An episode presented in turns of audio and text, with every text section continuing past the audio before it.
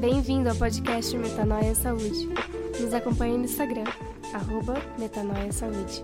Aproveite! Shalom, eu sou o Dr. Aldrin Marshall. E eu sou a Cristiana Toledo. E aí, tudo bem? No podcast anterior nós ficamos muito felizes porque a resposta que vocês nos deram foi algo assim que foi muito calorosa. Nós tivemos vários comentários, várias opiniões, vários testemunhos e isso nos anima a continuar esse projeto e expandir um pouco mais. Até nós já estamos pensando em fazer um, um podcast com perguntas e respostas, porque assim eu creio que nós vamos ficar um pouquinho mais próximos. Bom, no episódio anterior nós falamos como começou a metanoia, como foi esse processo. Na verdade, nós demos um primeiro passo ali, em volta da, da nossa casa, caminhando, e surgiram 10 princípios daquelas caminhadas. E nós queremos começar o podcast hoje falando de um desses princípios, que é atitude. Isso que nos moveu. Nós decidimos acordar um pouquinho antes e aqueles 15 minutos fizeram toda a diferença na nossa vida. Lógico que a gente não sabia a proporção que isso iria tomar, mas essa atitude é o ponto de partida para tudo na nossa vida. E nas nossas caminhadas, nós podemos perceber que na Bíblia toda existem homens e mulheres que tomaram uma atitude que mudaram a sua vida como um todo. Então, tudo parte de uma atitude. É, hoje existe um termo para isso, é o chamado ponto de inflexão, né? Aquilo que aconteceu com Abraão, né? Ele Deus fala para ele assim: "Sai da tua terra e eu te mostrarei o caminho que você deve seguir, para onde você deve ir", né? Então ele saiu, ele tomou essa atitude uh, assim. E Deus não fala para ele, ó, eu vou te mostrar o mapa inteiro. Ele fala, mostra a cada dia para ele como seria essa essa caminhada. Então seria um processo de relacionamento. E, e, eu entendo assim que uma atitude que você toma em relação a um convite de Deus vai gerar um relacionamento. E é isso que nós começamos a, a desenvolver. E esse relacionamento não é somente na, uh, na vertical. Claro que sempre tem que acontecer na vertical, mas ele se manifesta na horizontal, ou seja, eu tenho um relacionamento com Deus e se manifesta na vida das pessoas, né? Porque aquilo que Deus faz na nossa vida sempre é uma benção. E aí essa benção se estende a outras pessoas. A gente nunca pode ser um lago, né? É, a gente é aquela questão, eu entendo assim que a gente podia até ser um laguinho. Você está acostumado com aquele lugar comum, ah, eu vou na igreja, eu dou a paz do Senhor, abraço as pessoas, recebo, participo da ceia, canto, tal, tal, tal, e aí chega tá, tô, tô, alimentado, né? Mas aí, durante a, o restante da semana, você continua vivendo é, o seu padrão. Mas aí, quando você começa a ter essa mudança de atitude, aí o que acontece? Você recebe, é alimentado, mas só que você não, não é mais um laguinho, você vira um, um rio com vários canais e aí dali flui, né? E foi isso que começou a acontecer conosco quando nós é, começamos a formatar o, o, o metanoia, né? Nós começamos uhum. aí a pensar nas pessoas puxa, se isso está sendo bom para a gente, porque primeiro a gente colocou em prática na nossa vida. Uhum. Nós somos nossos cobaias, né? É, entre erros e acertos, a gente começou a fazer. Eu lembro uma coisa interessante que a gente achou que era uma, das, talvez fosse uma das coisas mais difíceis de fazer, né? A questão do pão da minha mãe, né? É verdade. Que a ela... minha sogra, gente, não, vamos fazer um parênteses aqui. A minha sogra, ela faz um pão maravilhoso. Na verdade, ela é conhecida pelos talentos dela na cozinha. E isso é hereditário, tá? Todas as irmãs da minha sogra, o Aldrin, ele cozinha muito bem. E isso é uma herança genética. A Isabela tá Meu Deus, a Isabela também. e também. não importa os bolos maravilhosos que eu faço. Quando o Aldrin faz, ele arrasa. Dobra de tamanho. É uma coisa assim, inexplicável. Coisa de família. Essas coisas que a gente tem que respeitar uhum. na vida um do outro. E minha sogra fazia um pão maravilhoso. E as pessoas elogiavam muito o pãozinho dela, porque realmente era muito bom. E nós começamos a sugerir para ela que ela trocasse a farinha de trigo branca pela integral e, se possível, até colocasse uma outra farinha. E aquilo para nós era foi um, um desafio inicial, falei assim, nossa, como será esse comportamento, né? E, e porque é, às vezes é muito é, difícil você sair daquela situação de conforto. Puxa, eu estou recebendo tantos elogios por causa do meu pão assim, como será quando for um pão novo, né? Às vezes era um pensamento que surgia para nós. Para ela, no caso. É, é para nós em relação do que, que ela ia ah, pensar. Sim né? E aí ela e ela aceitou bem. No começo ela mais ou menos. É, no começo. Ah, não, ah, não. É. Vai estragar meu pão, não vai é. dar liga. É, é. Mas ela viu que, como ela viu que dava resultado e ficou muito mais gostoso ainda, né? Então ela aprimorou mais o pão e aí já passou a receitinha para outros. Agora até a Marilise, nossa sobrinha, tá fazendo. Então é uma coisa que já está disseminando. Né? Tá arrasando, hein, Marilise, nos seus pães. Bom, enfim, toda mudança ela gera é, uma, uma preocupação, uma ansiedade, porque você não sabe, é um novo, né? Você está dando um passo é. no novo, uhum. num lugar que você nunca foi. É como eu falei, essa questão da zona de conforto. O nosso cérebro é programado para funcionar na zona de conforto. Aquilo que ele está acostumado a fazer sempre é o que ele vai querer fazer. E quando você toma uma atitude nova ou toma uma nova postura, isso gera para o seu cérebro uma situação de desconforto. E ele então vai querer é, voltar àquele padrão antigo. É por isso que hoje é, os cientistas, é, os neurocientistas já sabem assim que para você criar um padrão novo, para que uma atitude se transforme num padrão novo, são necessários pelo menos 21 dias, porque há um nascimento de novos neurônios, há um novo padrão é, cerebral sendo instalado, e aí isso faz com que aquela, aquela atitude inicial, quando ela é repetida durante 21 dias, aí você tem uma, uma nova, um novo estilo ou uma nova postura. Essa mudança para o desconhecido, para o novo, ela pode gerar medo e ansiedade, como homens e mulheres da Bíblia enfrentaram e nós enfrentamos ali na nossa vida. Talvez você enfrente no seu dia a dia alguns medos para dar um passo. Aquelas perguntas, né? Por quê? Será que vai dar? Será que é possível? Será que eu consigo? Será que vai dar certo? Exatamente. E as mudanças, elas não acontecem na nossa vida só quando as coisas estão ruins. Às vezes Deus pede de nós uma mudança em determinadas áreas da nossa vida que até estão boas. O filho pródigo, ele estava vivendo uma situação ruim ali. Estava comendo lavagem dos porcos. Quer dizer, às vezes mudar, ter uma atitude de mudança, pode parecer aos nossos olhos que, ah, tudo bem, ele estava ruim, então o que, que eu posso ver? Essa mudança vai acarretar. Com certeza pode ter passado alguns medos no, no coração dele. Será que meu pai vai me aceitar de volta? Será que meu irmão vai me aceitar? É, toda aquela preocupação, aquela ansiedade. Mas existiram outros homens e mulheres na Bíblia que estavam vivendo momentos bons da sua vida, né? É, só você vê o caso de Nicodemos, José de Arimateia. Eram pessoas reconhecidas pela sociedade, eram pessoas que tinham posição de influência na sociedade, uma posição financeira muito boa, mas eles tiveram que tomar uma atitude, né? Quando eles tiveram aquela questão, assim, um encontro muda toda a história, né? O encontro com Jesus mudou toda a história deles.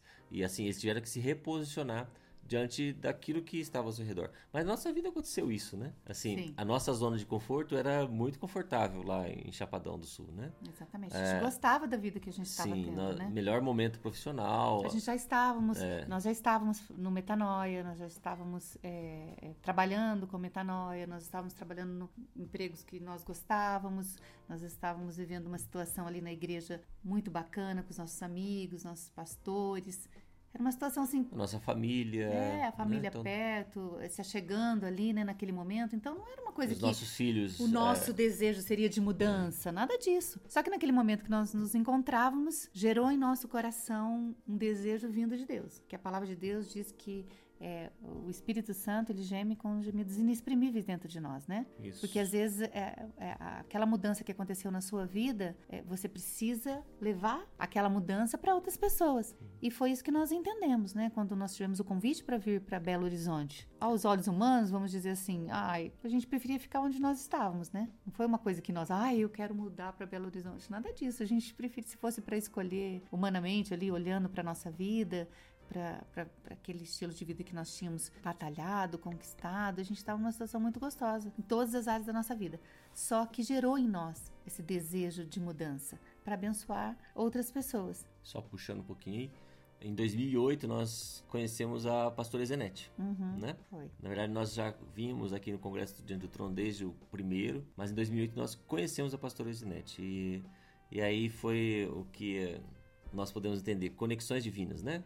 Uhum. Divine Connections. Então Deus nos, nos aliança com a pastora Zenete e aí nós começamos a vir aqui para atender a pastora Zenete Rodrigues, do Ministério Restaurando Vidas. Nós começamos a vir aqui para atender no, os obreiros e, e, também ministrar. E aí em 2010 surge o convite né, é, para que nós viéssemos aqui para BH e nós já havíamos recebido várias palavras dizendo assim arrumem suas malas, uhum, porque o tempo de vocês verdade. aqui Chapadão acabou e tal é, a nossa pastora, a Rosana Salabai, ela sempre brincava assim, não, é para você arrumar as malas, mas para voltar e desfazer as malas. É verdade. Né? Porque a gente já estava saindo para ministrar o metanoia fora, né? É. Então, não, essas palavras de arrumar mala é para vocês irem e voltarem. E então nós havíamos recebido várias palavras, mas nós queríamos que Deus falasse conosco de uma forma específica, assim, dizendo, olha, é, eu tenho isso para vocês. E nós, nós viemos. É, eu, eu fiz essa prova, né? A Cristiana nem sabia que eu tinha feito essa prova. Eu fiz essa prova. Eu pedi para Deus três confirmações e Deus confirmou as três. E aí eu entendi assim: olha, é, é tempo da gente se mover. E aí culminou que em 2011 nós viemos aqui para BH.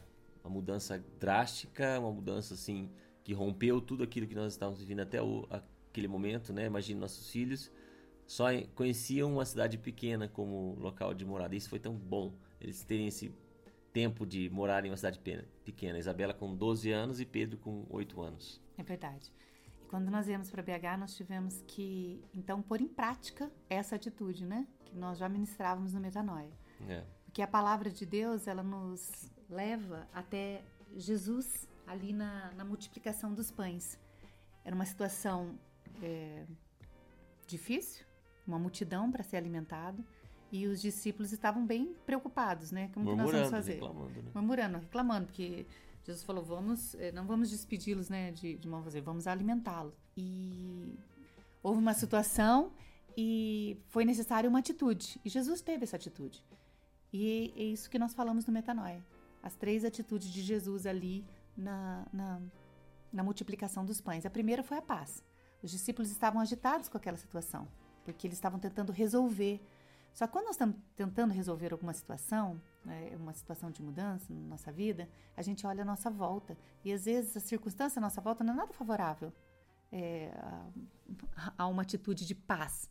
Mas Jesus teve uma atitude de paz ali. Ele não se inquietou. E a palavra de Deus diz que ele olhou para cima. Então ele deixou de olhar para os lados, para a circunstância e olhou para cima. E é exatamente isso que é. nós temos que fazer quando nós tomamos uma atitude de mudança. Às vezes as circunstâncias ao nosso redor vão vir um turbilhão de coisas, como aconteceu quando nós chegamos em BH, né? Nós tivemos que nos adaptar, é, e foi uma, um turbilhão de coisas mesmo que aconteceu e que aconteceram, né, na nossa vida e nós precisamos fazer como Jesus olhar para cima, não olhar as circunstâncias, porque realmente se nós olhássemos as circunstâncias naquele momento, nós teríamos voltado para Chapadão, não teríamos é. permanecido. Mas algo muito interessante acontece na palavra de Deus em Mateus 8, no versículo 32. E chamando Jesus os seus discípulos, disse: Tenha compaixão dessa gente, porque há três dias que permanecem conosco. Então, quando você permanece com, com Jesus, algo sobrenatural acontece. Ele diz assim: Eu não quero despedi-los em jejum, para que eles não se desfaleçam no caminho. Então, quando você toma uma atitude, acontecem muitas circunstâncias, às vezes adversas. Mas se você permanecer com Jesus, você vai ver os milagres dele acontecendo na sua vida. Essa, só entrando nessa questão da paz, é, quando você vê Gideão, o cara estava lá com medo, num lagar, e quando ele se encontra com o anjo do Senhor, ele tem toda uma atitude mudada. O anjo chega para ele e fala assim: Você é homem valente. Ele fala assim: Não, você está enganado. Você está errando em pessoa. E aí, logo a seguir, ele, ele é, quando é confrontado com o Senhor, ele então ele é mudado. Na verdade, não é que ele é mudado, ele é, emerge aquilo que era o propósito, a visão de Deus para ele. E aí, quando é, você vê algo interessante, que ele constrói um altar, ele dá o nome desse altar de é, Jeová Shalom, o Senhor é paz. Né? Então, Amém. é essa a questão da paz que, que acontece quando você uh, começa a viver o, o desfrutar do propósito que Deus tem para sua vida. Né? Então, o metanoia, na atitude, ele se baseia em três atitudes de Jesus. Primeiro, a paz. E a palavra também nos diz que a paz de Deus seja o, nosso, o vosso árbitro. Então, nós temos que sentir paz em todas as nossas decisões, porque Ele que é o direcionamento. Então, Jesus, naquele momento, ele teve paz, assim como homens e mulheres de Deus durante toda a Bíblia, quando tomaram atitude. A segunda coisa que aconteceu, Jesus ali deu graças. A palavra diz que ele olhou para o céu e agradeceu. Gratidão. Quando nós trocamos a murmuração por gratidão, muda toda a atmosfera à nossa volta. Não somente dentro de nós, mas à nossa volta também. Porque qual a primeira coisa que acontece quando as coisas começam a ficar difíceis ao nosso redor, quando nós tomamos uma atitude? Murmurar. Ai, meu Deus, se eu não tivesse feito isso, se eu não tivesse vindo, se eu não tivesse feito dessa forma, se eu não tivesse isso, isso, isso. Há uma, uma enxurrada de murmuração. Mas a palavra de Deus diz ali que, diferente dos discípulos, Jesus fez o quê? Olhou para o céu e deu graças por aquilo que estava nas suas mãos, alguns peixes, alguns pães.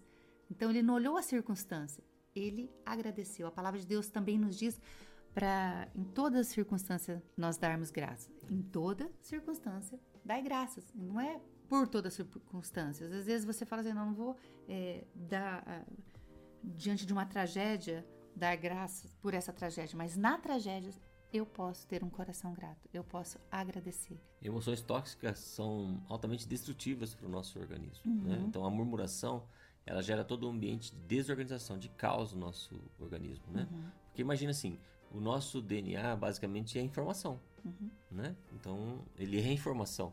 E aí quando você gera, é, eu sempre comparo assim, uma impressora é, 3D. Você dá uma informação para essa impressora 3D e aí ela ah, molda é, realiza, traz à realidade um objeto. Né? Então imagina, se você dá uma informação errada, o que, que vai sair daqui? Está com um vírus ali na informação do, da, da impressora. O que vai sair? Vai sair algo defeituoso. É o que acontece conosco quando nós é, nos alimentamos ou permitimos que emoções tóxicas, a, a murmuração, seja a nossa base de informações. Elas destroem toda a, a informação dos céus que existem é, armazenada em cada uma das nossas células. E aí o que acontece? Você gera todo esse padrão de desorganização. E depois de um tempo, isso começa a trazer uma disfunção é, no metabolismo, metabólica, e aí isso vai gerar uma, uma lesão e, consequentemente, a doença. Né? Então, você vê como nós vamos olhando em vários livros, em vários filmes, como isso acontece, né? Você vai uhum. vendo as pessoas vivendo um padrão de esse padrão de eu quero vingar, de murmurar, de reclamar, de pessoa uhum. ser é, uma pessoa tóxica, uhum. como ela colhe, né? Uh, é, consequências daqueles atos dele, Sim. né? Uhum. E aí quando você exerce a gratidão, há, há uma uma reorganização é, da mensagem do seu organismo como um todo. A Bíblia diz assim, é, que você deve guardar o seu coração, porque dele procede as fontes de vida. Uhum. Né? Quando a gente ouve isso aí, nossa, mas que poético isso. Não, isso não é poético, isso é científico. É, quando nós olhamos para o coração, campo, é um campo eletromagnético. Quando você faz um eletrocardiograma, você faz um exame que analisa a energia eletromagnética do seu coração. Né? Então Uhum. você está avaliando isso.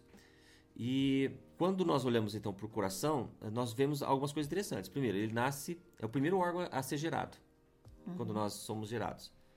É, tem mais comunicação, tem, tem, mais nervos, vias nervosas, do coração para o cérebro do que do cérebro para o coração. Uhum. Né? Ah, o que acontece?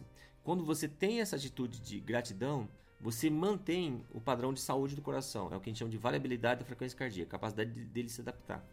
Quando você tem a atitude de murmuração, é, o que acontece? Seu coração começa a perder a capacidade de se adaptar.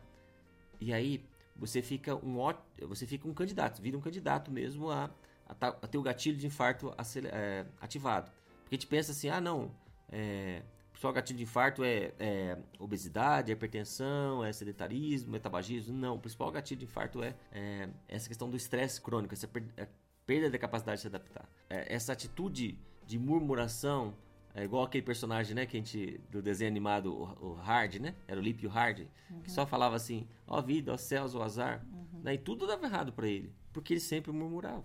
Uma das coisas que eu pergunto sempre no Metanoia é assim, você já viu uma pessoa que, que murmura sempre, que na casa dela as plantas não nem crescem, nem um cachorro quer ficar perto dela?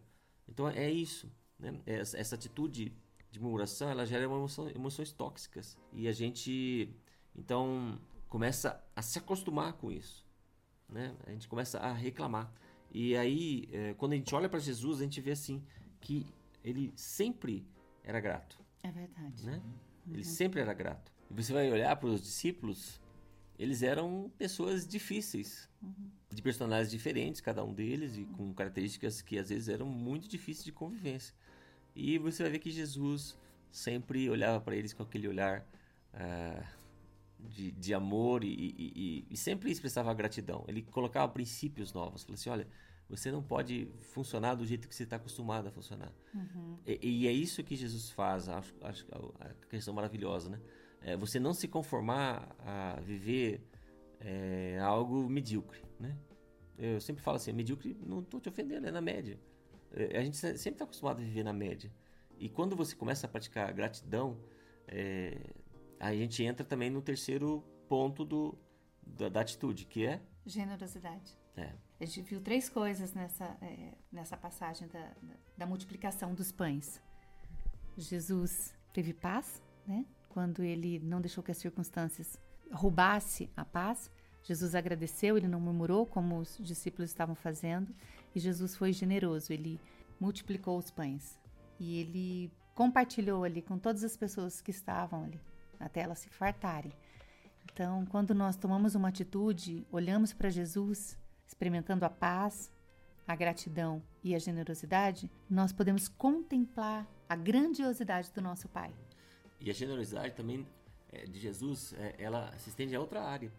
Porque assim, ele poderia ter feito tudo sozinho ali. Uhum. Mas ele inclui as pessoas, pega ah, algo assim que as pessoas sempre falam dos cinco pães e dois peixinhos, né? Aquele jovenzinho que leva lá, era alimentação só para ele. Então ele, ele permite com que as pessoas ah, sejam é, capacitadas na sua instrumentalidade. Ou seja, Exatamente. é, por- pelo mínimo do que você acha que é, ah, não sei fazer nada, né?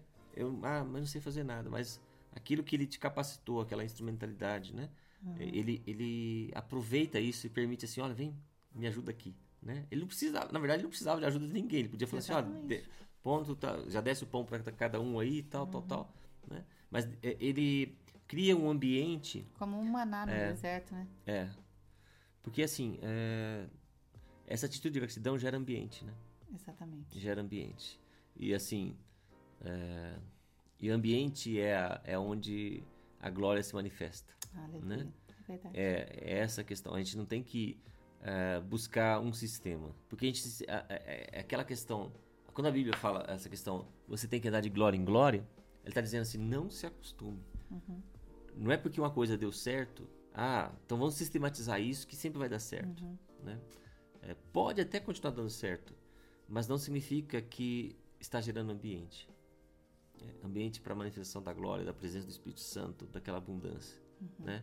Por fu- é, e é isso que é, é o desafio do, de você viver essa, essa, esse novo nascimento. É você, igual uma criança, querer fazer tudo é, novo de novo. Né? Então, todo dia, por exemplo, o- a gente recebe videozinho da, da Giovana, né? É verdade.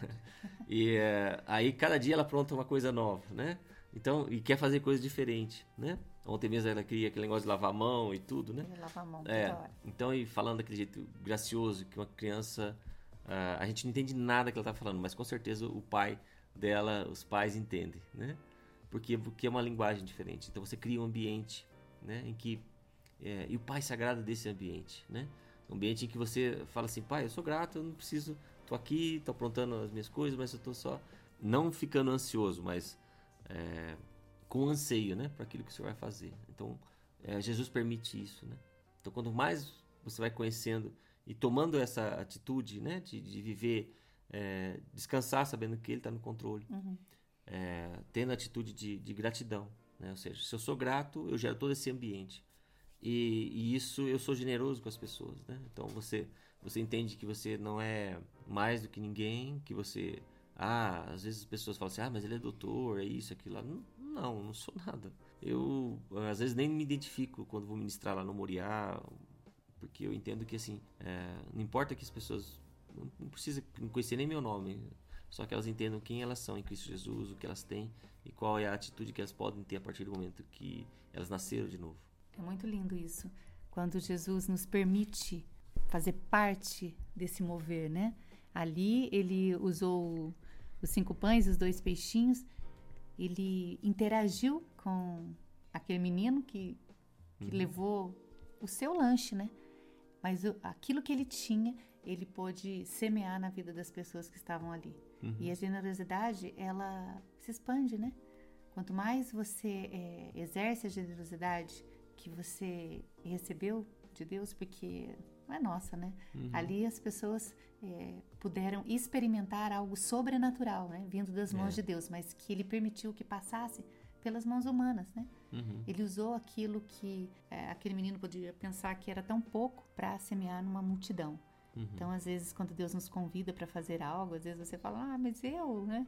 Ou a- com aquilo que eu tenho é tão pouco a gente tem que é, lançar todas essas nossas preocupações, as nossas ansiedades, os nossos conflitos internos ali, descansar na paz do Senhor, agradecer por aquele convite que Ele fez a cada um de nós e simplesmente desfrutar a generosidade de Deus, porque Ele nos permitir ser um canal de bênção é algo que nós não podemos mensurar, né? Poder da Sua glória passando através da nossa vida para abençoar outras pessoas. É. Então nós somos muito gratos a Deus mesmo por eles ter, ter nos chamado aqueles, aqueles dias ali na nossa casa em que aparentemente era uma situação difícil, né? De uma, uma situação, de um terreno para enfermidade ali que você estava enfrentando, que morte, gerou em né? nós um desejo de mudança, de buscar ali uma saúde física, né? É, mas que Deus queria mover para algo novo, né? Para um projeto dele, não um projeto nosso. Quando nós entendemos que ele coloca algo nas nossas mãos, a gente entende que aquilo não é nosso. Ele colocou para nós que nós pudéssemos ter o privilégio de compartilhar uns com os outros. Então, só para fecharmos esse podcast, então só vamos consolidar aí as três atitudes de Jesus ah, que nós podemos tomar como lição e para colocá-las em prática todos os dias. Ah, antes disso eu queria falar algo que, que como nas- é, nasceu isso, é, isso no nosso coração, né? Porque eu sempre perguntava pro Aldo, o que, que você acha? O que você acha? Como casal, a gente sempre fala isso, né? Que é ver a opinião do outro. E eu aprendi algo muito interessante com o Aldo. Ele sempre falava pra mim é, o que, que a Bíblia diz, né? Porque nós somos falhos, nós temos ideias diferentes, nós temos pontos de vista diferentes e nós podemos ter opiniões diferentes. É nor- normal isso. Só que a, a palavra de Deus, ela tem que ser a, a- a- nossa bússola, né? Então, às vezes eu perguntava o que, que você acha, ele falava, vamos ver o que, que a palavra diz. Ou ele me falava, vamos orar, ou ele falava, vamos ver o que a palavra de Deus diz a esse respeito. Então, isso é muito importante. Eu- foi uma coisa que eu aprendi muito no, na nossa caminhada, no nosso relacionamento, né? Como casal e nosso relacionamento com Deus. É isso mesmo. Então, eu lanço para você esse desafio de colocar em prática é, a atitude de Jesus. Primeiro, paz. A paz que excede todo entendimento esteja presente em cada situação da sua vida. A segunda, gratidão. Ou seja, aquilo que Jesus disse: No mundo você vai ter aflições, mas tem de bom ânimo, pois eu venci o mundo. Ou seja, não é você que vai vencer o mundo, Jesus já venceu por você e é só você saber que ele, aquilo que está escrito na palavra: Cristo em vós, a esperança da glória. E a última atitude é generosidade. Então, se você recebe, você não vai ser mais lago, você a partir de hoje começa a ser um rio com vários canais e olha, eu já tô vendo assim, sabe como que fosse aquela enchente quando chove muito, o rio enche e chega a transbordar? Então, é isso que eu estou vendo já sendo liberado sobre a sua vida que você vai ser aquele canal de bênçãos que não vai cessar e cada vez mais pessoas serão abençoadas, serão influenciadas, serão impactadas pela sua vida. E eu creio que essa realidade é algo que nós achamos, mas será que é isso mesmo? Meu irmão, é só você começar a viver a palavra. É só você começar a desfrutar da palavra, começar a desfrutar de quem você é em Cristo Jesus e colocar em prática a palavra. Lembre-se, Tiago 22 diz para você: seja praticante da palavra e não somente um ouvinte. Então, quando você começa a praticar a palavra, a praticar a atitude de Jesus, isso com certeza vai acontecer. Eu só vou esperar os seus testemunhos chegarem até mim, até nós aqui, e nós vamos nos alegrar muito com você. Saiba que as nossas escolhas, elas sempre implicarão em perdas e ganhos. Toda vez que nós fazemos uma escolha, nós abrimos mão de todas as outras que estavam ao nosso dispor. Algumas delas são difíceis, requer coragem, eh, requer sair às vezes de cativeiros emocionais, mas saiba que você não está sozinho. O livre-arbítrio ele é um presente de um Deus amoroso, como nós falamos no último podcast. Somente quem ama deixa o outro livre. Você é livre para fazer as suas escolhas, mas você não está sozinho. O Senhor diz: Eis que estarei convosco todos os dias até a consumação do século. Conte com Ele em cada uma das escolhas que você fizer daqui para frente. Esperamos você no próximo podcast para compartilharmos um pouquinho mais do Metanoia Saúde com você. Deus abençoe seu dia. Deus te abençoe.